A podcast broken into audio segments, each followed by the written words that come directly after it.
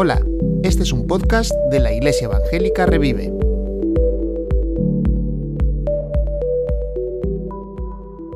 Pues buenos días y muchas gracias Walter por estas palabras de presentación. La verdad es que estoy emocionado, muy contento y Elenita también de poder estar con vosotros después de, del tiempo de pandemia y, y todas las dificultades que, que ha supuesto. Si hay una palabra que describe el mundo en que vivimos, en este momento casi escogería la palabra inseguridad. Eh, cuando escuchamos las noticias, cuando los vemos en internet o lo que fuera, nos damos cuenta de que en muchas áreas de la vida humana, la gente está viviendo una situación de profunda inseguridad e incomodidad. La misma pandemia, las cuestiones de salud que hemos mencionado, eh, algo que nos vino de repente y se resiste en marchar, la cuestión incluso económica, cada vez nos cuesta más cuando vamos al supermercado o donde hacemos la compra y nos preguntamos, ¿vamos a poder llegar a fin de mes? Con los precios alzándose a, a, ritmo muy marcado. La inseguridad laboral. Los jóvenes que están entrando en el mercado de trabajo, eh, ¿tienen seguridad de poder encontrar trabajo? Un sitio donde ganar el, el, pan de cada día. Inseguridad política. Parece que vivimos en un hervidero constante de acusaciones, de, de parches, de, de, preguntas de si eh, vamos a acabar la legislatura o si va a haber problemas eh, o elecciones pronto todo el tema del espionaje nos hace pensar que al final eh, privacidad no tenemos ninguno, que podrían estar espiándonos o controlándonos o vigilándonos a cualquiera de nosotros. El tema de la violencia. Un día sí, otro también, pues sabemos de situaciones de una violencia brutal y horrenda que, nos preguntamos cómo resolver este problema. La guerra. Escuchamos incluso a personas decir que eh, eh, quizás en estos momentos el peligro de un conflicto nuclear es más elevado de lo que ha estado durante décadas. Toda la inseguridad que encontramos en el mundo de nuestros días. Pero esto es un factor que siempre ha estado con el ser humano. En una ocasión el Señor Jesús, pocas horas antes de la cruz, estaba reunido en una sala con sus discípulos y lo primero que les dijo, más o menos, eran tres anuncios negativos, tres cosas malas. Que le iba a traicionar Judas, que él se iba a marchar y dejarlos y que Pedro le iba a negar. Y la Biblia nos dijo que nos dice que los discípulos quedaron pues, muy mal, turbados, confundidos, atemorizados, inseguros. Pero fue en aquel momento cuando el Señor Jesús les dijo, la paz os dejo, mi paz os doy no os la doy como el mundo la da. No se turbe vuestro corazón, ni tenga miedo. Y creo que el, mensaje del Señor para los discípulos en aquel momento llega hasta nosotros en el día de hoy. En un mundo de tanta inseguridad, cuando a veces sentimos que contra nosotros se eleva el mar y que nos puede llevar por delante, nos preguntamos si hay posibilidades de remontar la tempestad. La palabra de Dios nos habla de la seguridad que tenemos en el amor de Cristo. ¿Cómo nos llega esta seguridad? ¿Cómo podemos apropiarnos de esta, de esta paz? ¿Cómo vivir seguros en Cristo? Hay muchos uh, pasajes de la palabra de Dios que nos hablan de esto, pero quizás uno que quisiera traer ante vosotros en esta mañana y, es el último capítulo del libro de Packer sobre hacia el conocimiento de Dios. Se encuentra en la carta a los romanos y si me permitís vamos a leer estos versículos juntos. Sin lugar a ninguna duda, son algunos de los versículos, algunos de los textos más hermosos y más contundentes de toda la palabra de Dios. Romanos 8, los versículos del 31 al 39. Vamos a tomar en nuestras manos esta cuerda que nos decía uh, Inma, que nos ata al ancla, al Señor Jesucristo, a nuestro Dios y a sus promesas y a la seguridad que tenemos en Él. Romanos 8:31. Leo de la Biblia de las Américas. Entonces, ¿qué diremos a esto? Si Dios es, está por nosotros, ¿quién estará contra nosotros?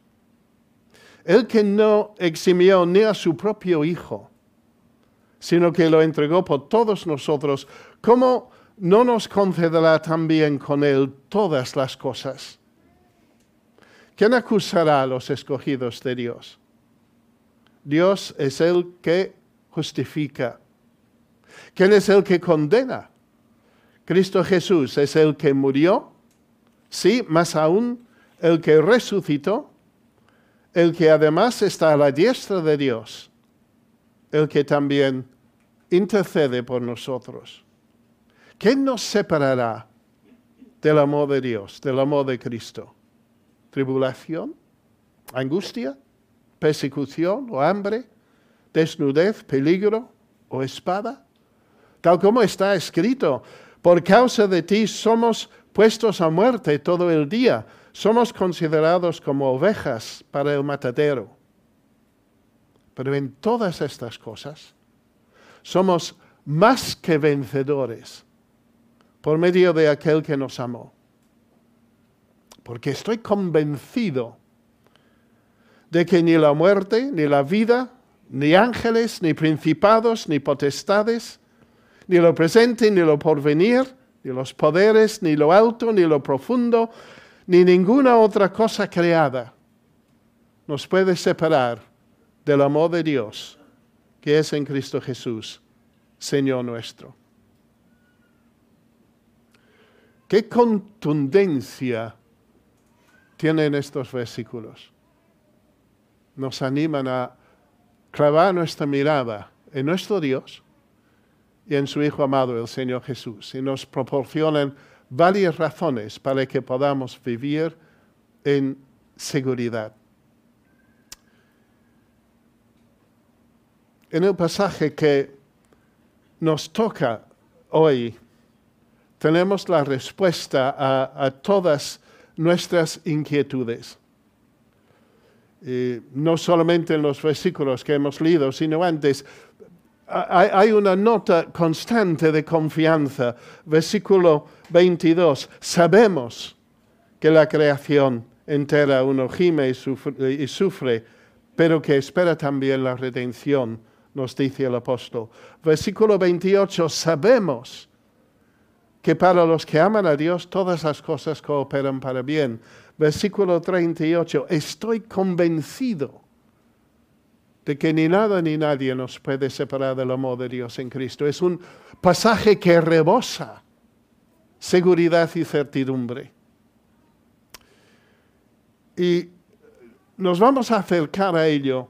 Quizás si puedo adelantar un poco la ruta que vamos a seguir por este, este pasaje, hablando de cuatro cosas.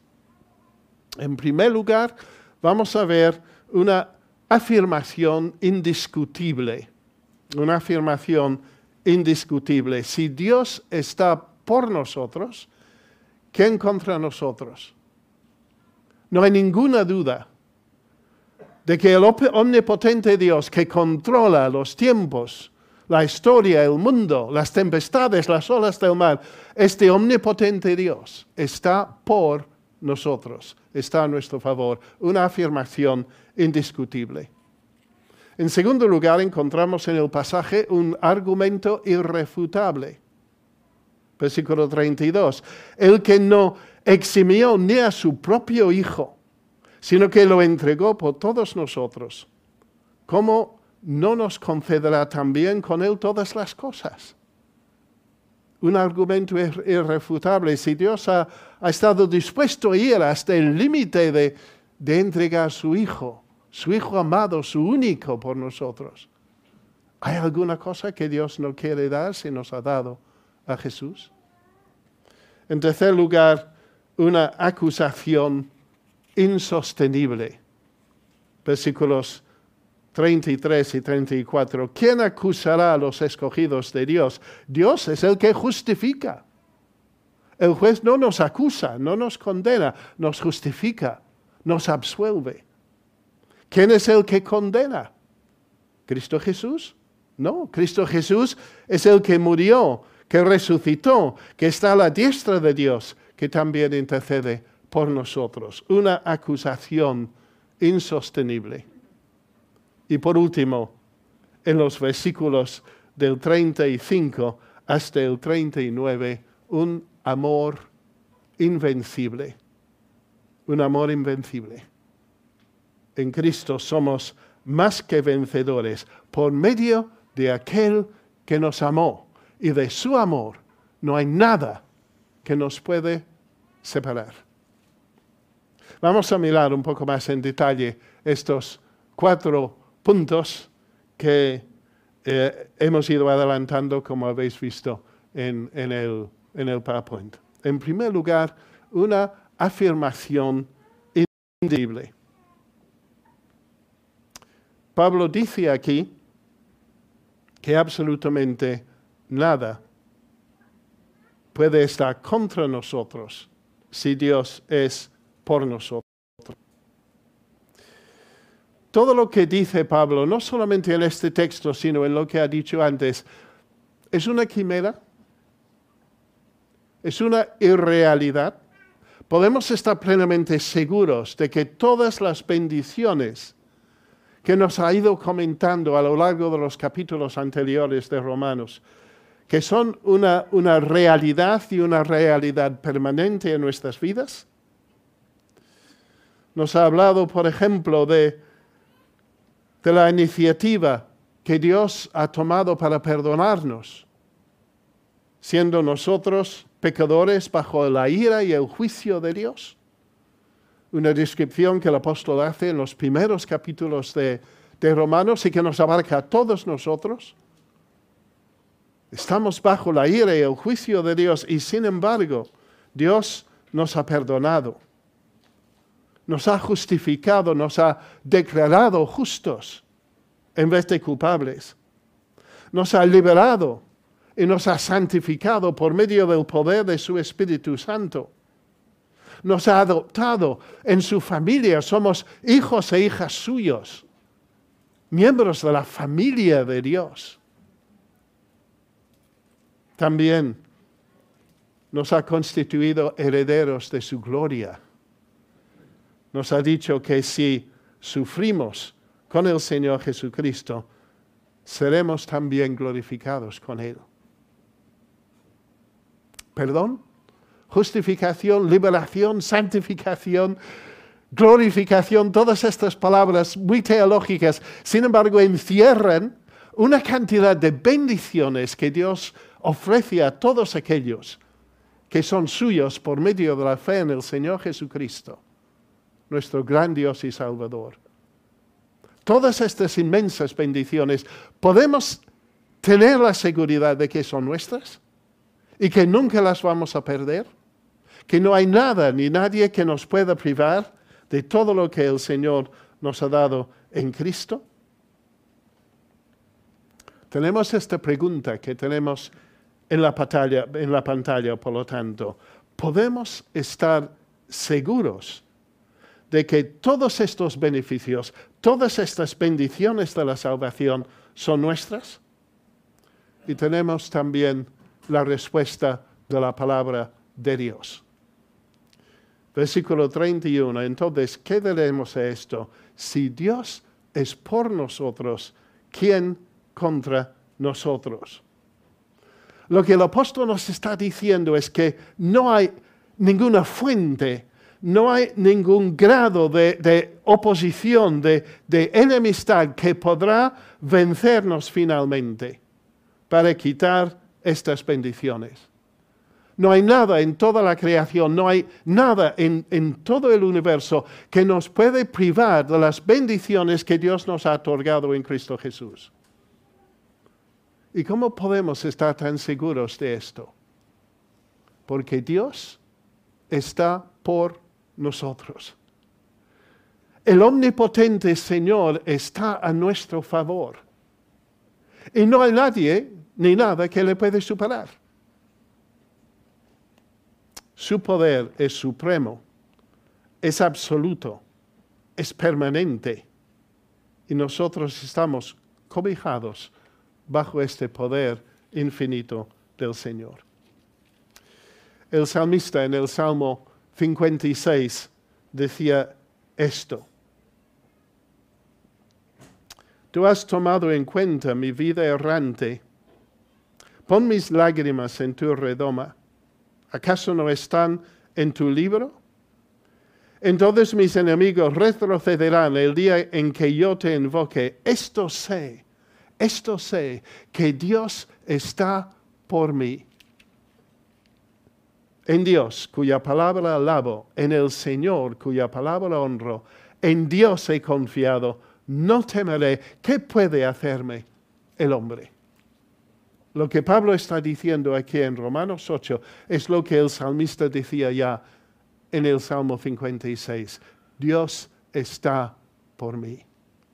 Y esta es la garantía absoluta de que no hay absolutamente nada, no hay ninguna fuente de oposición, no hay ningún grado de oposición que nos puede vencer finalmente para quitar las bendiciones que tenemos en Cristo. Una afirmación indiscutible, Dios está por mí. Pero en segundo lugar nos encontramos aquí en el versículo 32 de Romanos 8 con un argumento eh, irrefutable. Y aquí la pregunta es esta. ¿Podemos estar seguros de recibir de Dios todo lo que nos falta? ¿Hay, alguna cosa de que vamos a carecer? ¿Alguna cosa que Dios podría dar, pero no considera oportuno darnos? ¿Hay, ¿Hay, algo que nos faltará? Dice el versículo 32, el que no eximió, no perdonó a su propio Hijo, sino que lo entregó por todos nosotros ¿cómo no nos concederá también con Él todas las cosas? La respuesta es que ninguna cosa buena nos será negada.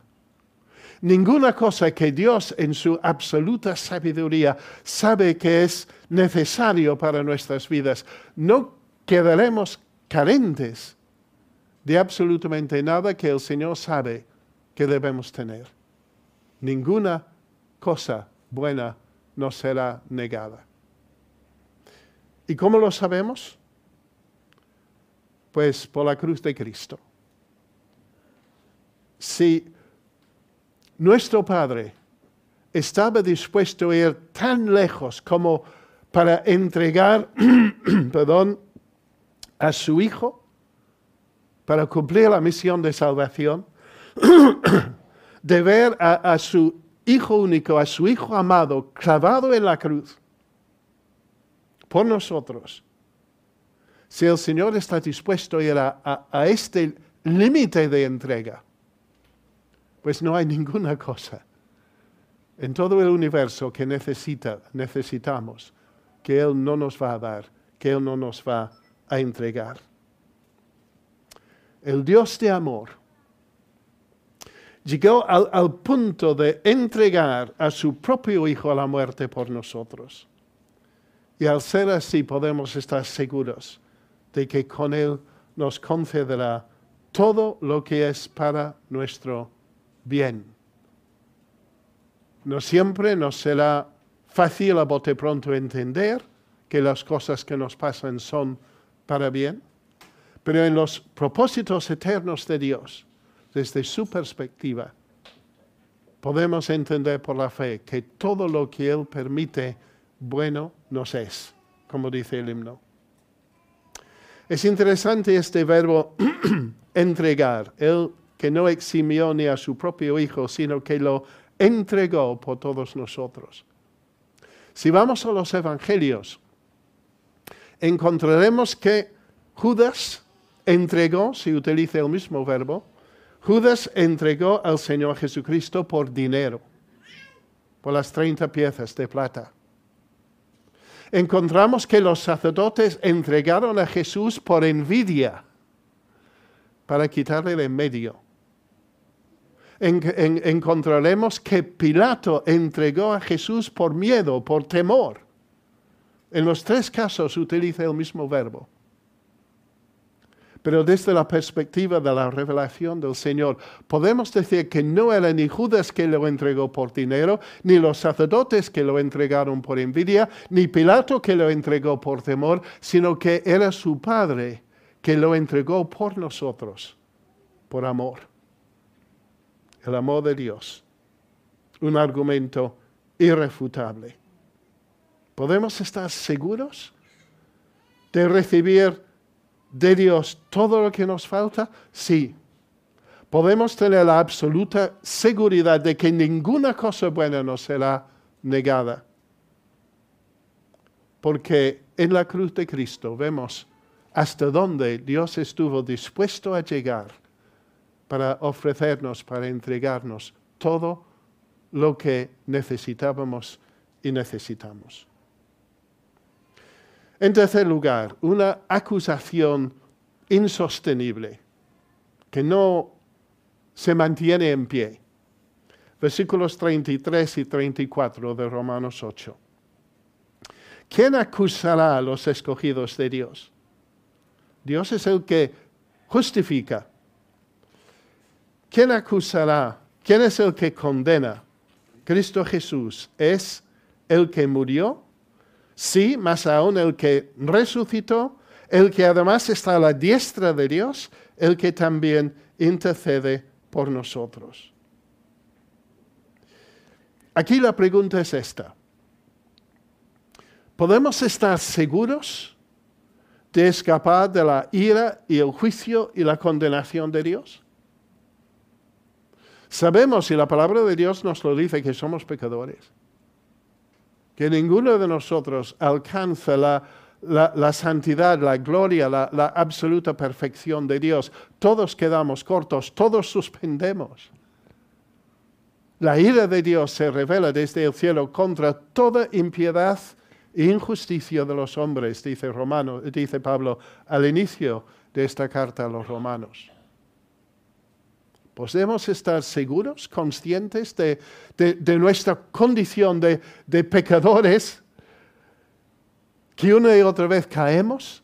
Podemos estar seguros de escapar de la ira y el juicio y la condenación de Dios. Y la respuesta que el apóstol nos ofrece es esta. Ninguna acusación podrá privarnos de nuestra herencia en Cristo ninguna acusación, ningún acusador puede quitarnos la herencia que Dios nos da en Cristo Jesús a los que creemos en su Hijo amado. Aquí Pablo en estos versículos dibuja la escena de un tribunal de justicia, ¿verdad? Hay un juez, Dios, el Padre, hay unos acusados, nosotros, hay un fiscal, Satanás, conocido en la Biblia como el acusador de los hermanos, el que constantemente está indicando todo lo malo, todo lo negativo, todo lo sucio y pecaminoso que hay en nosotros, un acusador, pero también hay un abogado que nos defiende.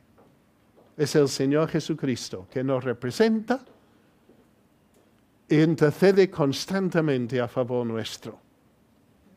¿Qué pasa en esta escena? Pues, aunque hay quien nos acusa constantemente delante de Dios, el diablo, a veces influyendo en nuestras conciencias para que nos acusemos a nosotros mismos, el apóstol Juan habla de, de lo que pasa cuando nuestro corazón nos condena porque cuando miramos hacia adentro, a veces quedamos asustados por lo que vemos dentro de nosotros. Hay quien nos acusa delante de Dios, insistiendo que hemos violado repetidas veces, constantemente, la ley de Dios. Esta acusación tiene mucho fundamento, es que no lo podemos negar. Esta es la realidad de nuestras vidas como seres humanos. Y sin embargo, el juez el juez supremo, el juez soberano, no dicta una sentencia de culpabilidad. No dicta una sentencia de condena, un, veredicto de culpables contra nosotros, sino que este juez supremo nos absuelve, nos absuelve de todos los delitos que figuran en los cargos formulados contra nosotros. ¿Quién acusará a los escogidos de Dios? Dios es el que justifica, que absuelve, que dice, no, son inocentes, son absueltos. Inocentes no. Creo que he metido la pata allí, porque no lo somos. Pero absueltos sí. Liberados de la culpabilidad, liberados de la condena.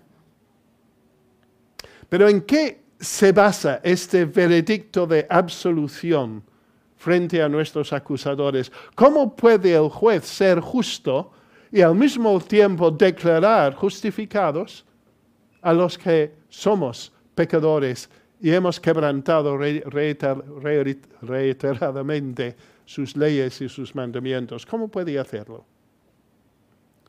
Pues la solución la tiene nuestro abogado. Nuestro abogado defensor ha conseguido nuestra absolución, nuestra liberación, ha conseguido que se archiven absolutamente todos los cargos presentados contra nosotros a través de su intervención personal y su intercesión constante ante el juez. ¿Quién es el que condena? Cristo Jesús es el que murió. El apóstol Pedro en su primera carta.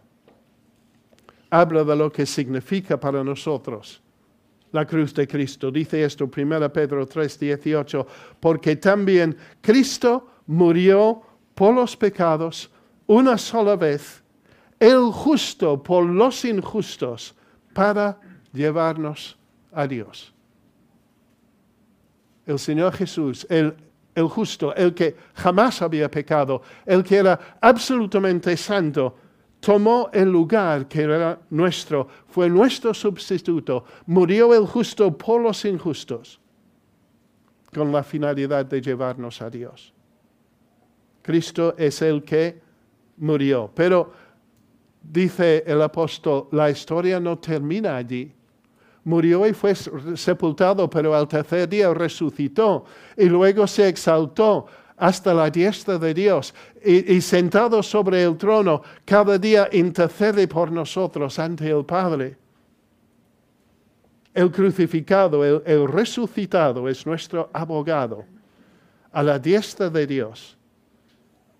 Y su presencia allí es la evidencia de que su obra de redención, de reconciliación, es eternamente válida. Ninguna condenación hay. Dice Pablo al principio de esta misma carta de los romanos en su capítulo 8, ninguna condenación hay para los que están en Cristo Jesús, Señor nuestro. Qué bueno. Saber que tenemos un abogado que murió que resucitó, que ascendió hasta la presencia del Padre y que intercede de manera constante a nuestro favor. Dice el apóstol Juan, hijitos míos, os escribo estas cosas para que no pequéis. Estamos en ello. Eso es nuestro deseo. Si somos verdaderos hijos e hijas de Dios, anhelamos la santidad. Pero tenemos que ser realistas. Y sabemos que aún, aún el pecado no es un problema totalmente resuelto en nuestro día a día el que empezó en nosotros la buena obra, la irá perfeccionando hasta el día de Jesucristo, pero no seremos plenamente semejantes al Señor Jesús hasta que le veamos como Él es. Así que allí sigue la batalla. Hijos míos, os escribo estas cosas para que no pequéis. Y si alguno peca, abogado tenemos para con el Padre, a Jesucristo el justo él mismo es la propiciación por nuestros pecados. Y no solo por los nuestros, sino también por los del mundo entero.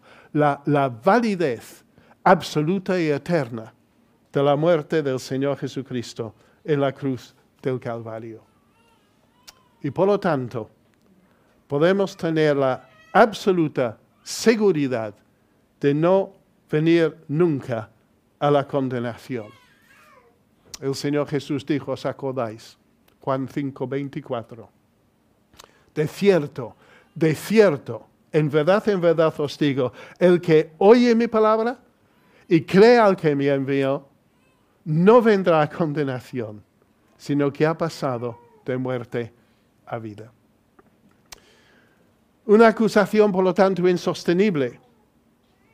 ¿Podemos estar seguros de escapar de la, de, la ira, del juicio, de la condenación de Dios, cuando miramos hacia adentro y, vemos cuántas veces caemos, la respuesta de la palabra de Dios es que ninguna acusación podrá privarnos de nuestra herencia en Cristo. Y por último, versículos 35 hasta 39, un amor invencible. En estos versículos la pregunta es esta, ¿podemos estar seguros de que el amor de Cristo nos protege, nos guarda, nos envuelve en todo momento, en cualquier momento, en cualquier situación, ante cualquier emergencia espiritual, por así decirlo, en, en cualquier circunstancia, podemos estar seguros de que el amor de Cristo nos envuelve en todo momento? Y la respuesta de la palabra de Dios es que no hay ninguna fuerza en toda la creación que nos puede separar del amor de Cristo, del amor de Dios en Cristo Jesús. Es cierto que podemos pasar por situaciones de gran peligro y presión los versículos 50, eh, 35 y 36 nos lo dicen. Pablo nos, nos cita un texto del Antiguo Testamento. Hay tribulación y angustia. Hay persecución, hay hambre, hay desnudez, hay peligro, hay espada. Por causa tuya somos puestos a muerte todo el día, somos considerados como ovejas para el matadero. Y esto ha sido una realidad para los creyentes en Cristo a lo largo de los siglos y sigue siendo una realidad para muchos hermanos y hermanas nuestros en distintas partes del mundo en el día de hoy. Hay tragedias, presiones, hostilidad que forman parte de la vida cristiana, situaciones de gran peligro y presión la, falta de necesidades básicas, en algunos casos de comida, de ropa, de hambre, de desnudez, la posibilidad de una muerte violenta, peligro, espada. Estas cosas exigen, eh, perdón, existen y abundan en nuestro mundo. Somos unos privilegiados de estar en el porcentaje muy pequeño en nuestra parte del mundo donde podemos vivir en estas áreas con una relativa seguridad.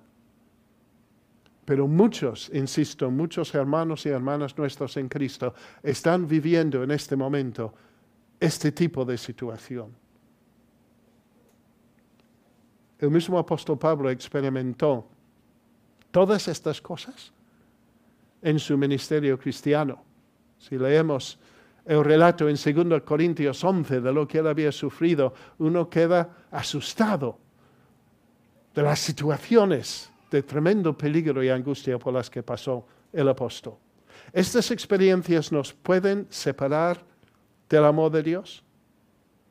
Pablo responde que no. De ninguna manera. Porque en todo ello somos más que vencedores. Versículo 37. O en todas estas cosas somos más que vencedores por medio de aquel que nos amó. Los creyentes en Cristo no solo podemos aguantar en situaciones sumamente difíciles, y probablemente todos nosotros de alguna forma hemos pasado por una o más situaciones graves de este tipo. Pero no solamente podemos aguantar en estas situaciones, dice Pablo, sino que podemos triunfar en ellas, no permitiendo que desmonten nuestra fe y nuestra confianza en Cristo. Pero logramos esta victoria, nos dice el apóstol, no en nuestras propias fuerzas, sino por medio de aquel que nos amó. Si aprendemos a sufrir con Él, como dice el versículo 17, también seremos glorificados con Él. Y todo eso entonces nos lleva a una convicción absoluta a pesar de tantos elementos poderosos que están en contra nuestra, no hay nada ni nadie en todo el universo que puede separarnos del amor de Dios en Cristo Jesús, Señor nuestro, porque estoy convencido, dice Pablo, de que ni la muerte, ni la vida, ni ángeles, ni principados, ni lo presente, ni lo porvenir, ni los poderes, ni lo alto, ni lo profundo, ni ninguna otra cosa creada nos podrá separar del amor de Dios que es en Cristo Jesús, Señor nuestro. Conclusión. El todopoderoso Dios está por nosotros. Y no existe nada ni nadie que puede frustrar sus propósitos de bendición para nuestras vidas que puede apagar su generosidad hacia nosotros, que puede condenar a su pueblo, ni lograr separarnos de su amor. Bendito sea el Señor por la absoluta seguridad que tenemos en el Señor Jesucristo y en su amor. ¿Cómo reaccionamos frente a esto?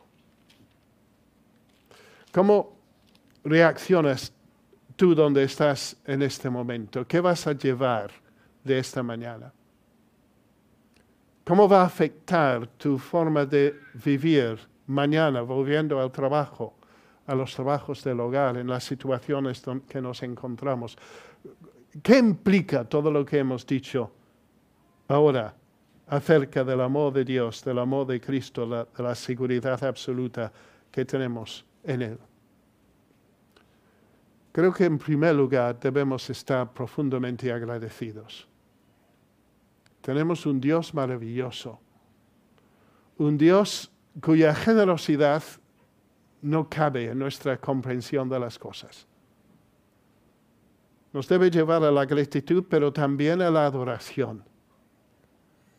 Que nos pongamos de rodillas delante de Él para bendecir su nombre, para alabar su bondad, para adorar su persona, por la inmensidad de su amor y de esta gracia absolutamente suficiente para todas nuestras necesidades. Pero creo que también nos lleva a la entrega. Hemos hablado de, de esta palabra entrega antes, pero la Biblia también habla de la entrega que, que debe brotar de nuestros corazones antes de, delante de todo lo que hemos considerado. En otra carta suya el apóstol, el apóstol dice esto. Pues el amor de Cristo nos apremia, nos constriñe, dice la reina Valera. El amor de Cristo nos apremia, habiendo llegado a esta conclusión que uno murió por todos y por consiguiente todos murieron. Y por todos murió para que los que viven, los que tienen la vida eterna en Cristo Jesús, ya no vivan para sí, sino para aquel que murió y resucitó por ellos. Que vivamos seguros en Cristo, pero también que vivamos plenamente para aquel que murió y resucitó por nosotros. Que mañana y pasado y el día siguiente, donde quiera que nos eh, eh, encontremos y cualquiera que sea la situación donde estamos, que digamos, yo quiero vivir este día, esta situación, para la gloria de aquel que me amó y se entregó a sí mismo por mí. Que sea así de verdad en nuestras vidas. Padre, gracias por tu palabra, gracias por la gran seguridad que tenemos en ella. Gracias que no hay nada que nos puede alejar de ti, nada que puede fundar una acusación de culpabilidad porque hemos sido justificados, declarados justos, liberados de la culpabilidad por tu gracia. Gracias porque no hay nada que nos separe de tu amor. Señor, que nuestra mirada esté puesta en ti, puesta en tu Hijo amado, y que sepamos vivir a la luz de esta tremenda seguridad que tu palabra nos, brinda, Señor. Tú nos has dado todo para nosotros. Que nosotros estemos dispuestos a darlo todo por ti. Te lo pedimos en el nombre de tu Hijo amado. Amén.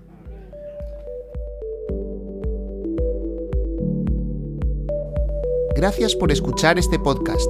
Si quieres contactar con nosotros, escríbenos a iglesiaevangelicarevive.com. Puedes encontrarnos en Facebook, Instagram y YouTube.